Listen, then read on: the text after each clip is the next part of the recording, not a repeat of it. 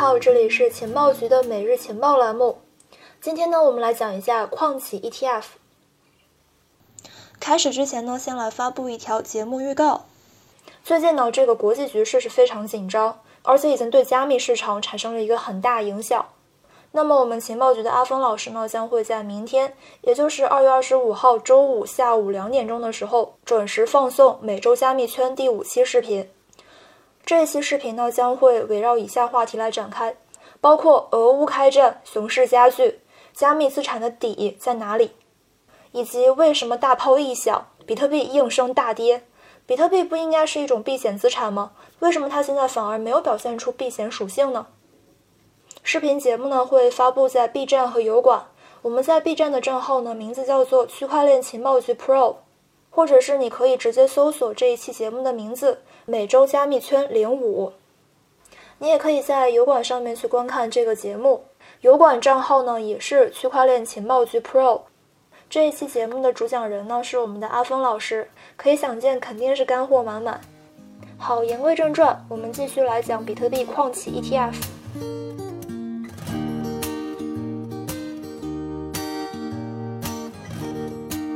二零二二年二月七号，根据纳斯达克的文件显示，由加密资管公司 Valkyrie 所提交的比特币矿企 ETF 已经获准在纳斯达克上市，代码呢是 WJMI。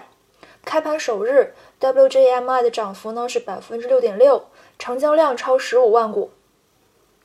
根据欧 e 行情显示，比特币价格在消息前后有所走强，并且站上了四万八千五百关口，创下一个月之内的新高。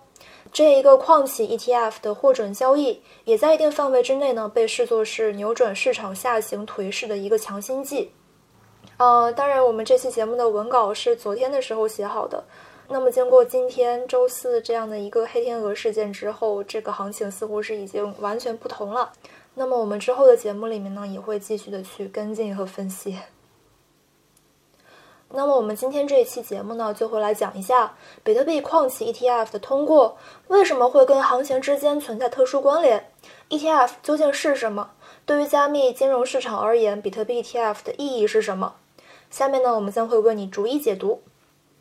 如果你想进入欧 e 官方社群，获取更多福利和资料，你可以加我们的微信 OKEX 六六幺幺六六。首先，我们来科普一下比特币 ETF 的背景信息。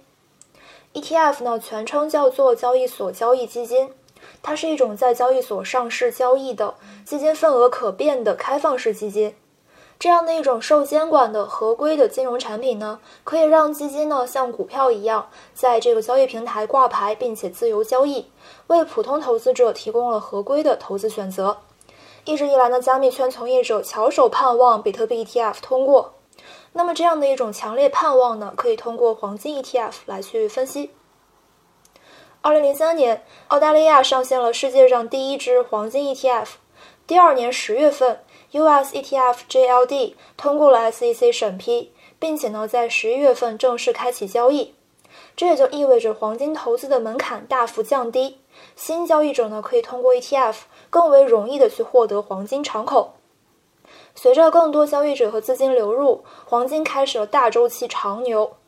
通过这个价格走势呢，可以看出 ETF JLD 审批通过几年之后呢，黄金的价格呢是从四百一十到四百四十美元区间，一直涨到了一千九百美元附近的最高位，累计涨幅超过百分之三百四十。那么，如果说比特币现货 ETF 通过 SEC 审批并且正式上线，那么大概率会在源源不断的资金推动之下复刻黄金走势。所以说，这个重要性呢是不言而喻的。这也就是市场对于各类 ETF 消息非常敏感的原因所在。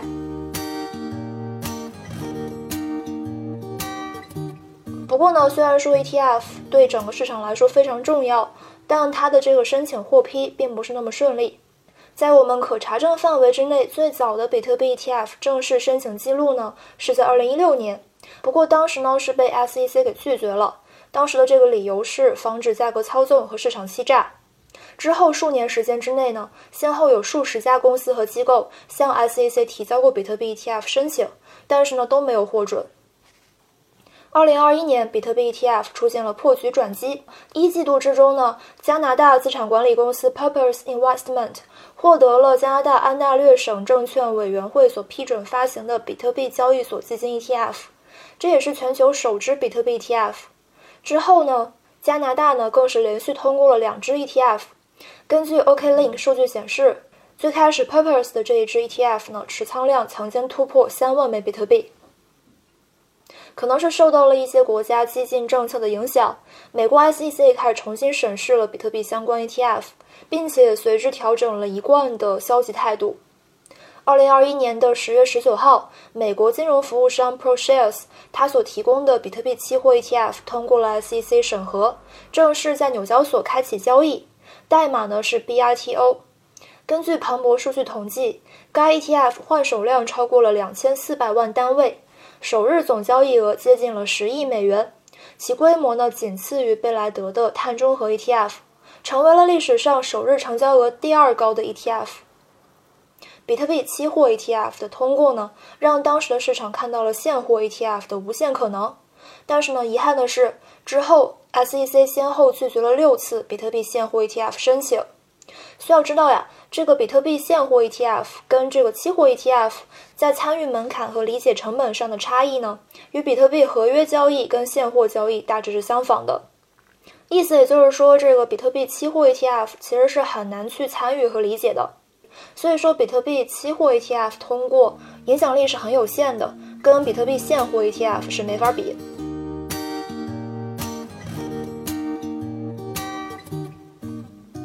二零二一年。对于整一个比特币和加密市场来说，无疑是利好频出。比如说，像特斯拉接受比特币支付，萨尔瓦多宣布将比特币视作是法定货币，Coinbase 成功登陆纳斯达克，以及一众 ETF 在各大经济体上接连上线等等，可以看出这一年里面比特币的主流接受度发生了一个质的飞跃。而比特币呢，也是在接踵而至的利好刺激之下，一路走强，创下六万九美元的价格新高，并且呢，是以百分之六十的年终涨幅跑赢了黄金、原油、纳指以及去年风头很盛的特斯拉。然而呢，二零二二年，今年数字货币市场充满了非常多不确定性。一方面，美国通胀水平刷新了将近四十年纪录，美国和英国的 CPI 数据也携手突破数十年来的新高。抑制通胀增速已经成为了全球范围内的共同话题，鹰派言论此起彼伏，加息的预期持续走强。一旦说这个货币政策收紧、量化宽松之下，全球放水将会成为过去式，丰沛的流动性大潮退去，金融市场也将会受挫下行。而另外一个方面，对历史上比特币减半周期走势的参考，也让投资者对后市充满担忧。在这样的一个情况之下，SEC 能否通过比特币现货 ETF 审批，便成为了助力市场回归强势的一个决定性因素。所以说，部分市场参与者呢，将这一次的矿企 ETF 在纳斯达克上市，视作是加密市场走出持续三个月下行趋势的一个关键节点。然而呢，需要注意，此 ETF 非比 ETF。与属于这个类虚拟证券的比特币期货及现货 ETF 有所不同，因为这个比特币矿企依然是属于一个实体范畴，所以说矿企 ETF Bitcoin Miners ETF 只需要通过纳斯达克审核就可以上线。这也就是说，从矿企 ETF 上线交易，其实并不能够去判断 SEC 对目前比特币现货 ETF 的态度是否发生转变。几乎同一时间，SEC 针对几则比特币现货 ETF 申请的审批呢，向公众收集意见，要求公众就该类型的 ETF 以及这个比特币本身是否容易受到这个操纵和欺诈提供反馈，同时也为基金管理公司 Global X 的比特币 ETF 申请决定程序设定了更长时间，将这个决定日期呢推迟到了四月二十号。目前来看，比特币现货 ETF 的通过。可能性并没有提升，而且比特币矿企 ETF 追踪的是各大矿企，与比特币的价格和资金流入呢是没有直接关联的，外界也不能够将它视作是一个直接获得比特币敞口的途径，所以说普通投资者不能够想当然的将比特币矿企 ETF 的通过与比特币现货 ETF 的这个后续情况直接联系起来。总而言之。这一次比特币矿企 ETF 的通过，其实呢不能够是视作 SEC 态度转变的一个节点，以及提振市场信心的一个强利好。加密市场后续走势呢，对外主要是取决于全球范围之内的货币政策收紧程度、国际局势变化以及这个现货 ETF 是否能够通过 SEC 审批。对内则是要去看一年之内行业生态发展是否能够为这个市场持续上行提供更加强大的支撑，以及基础设施建设是否能够去获得突破性进展。但是呢，无论说比特币现货 ETF 暂时通过与否，加密市场蓬勃发展的势头从未被阻断。从长期来看，加密资产的发展潜力呢远未触及瓶颈，足以支撑市场的长牛预期。好的，那么以上呢就是今天节目的全部内容了，感谢收听。那么你认为今年比特币现货 ETF 有可能会通过审批吗？欢迎在评论区讨论。好的，那我们就明天见喽，拜拜。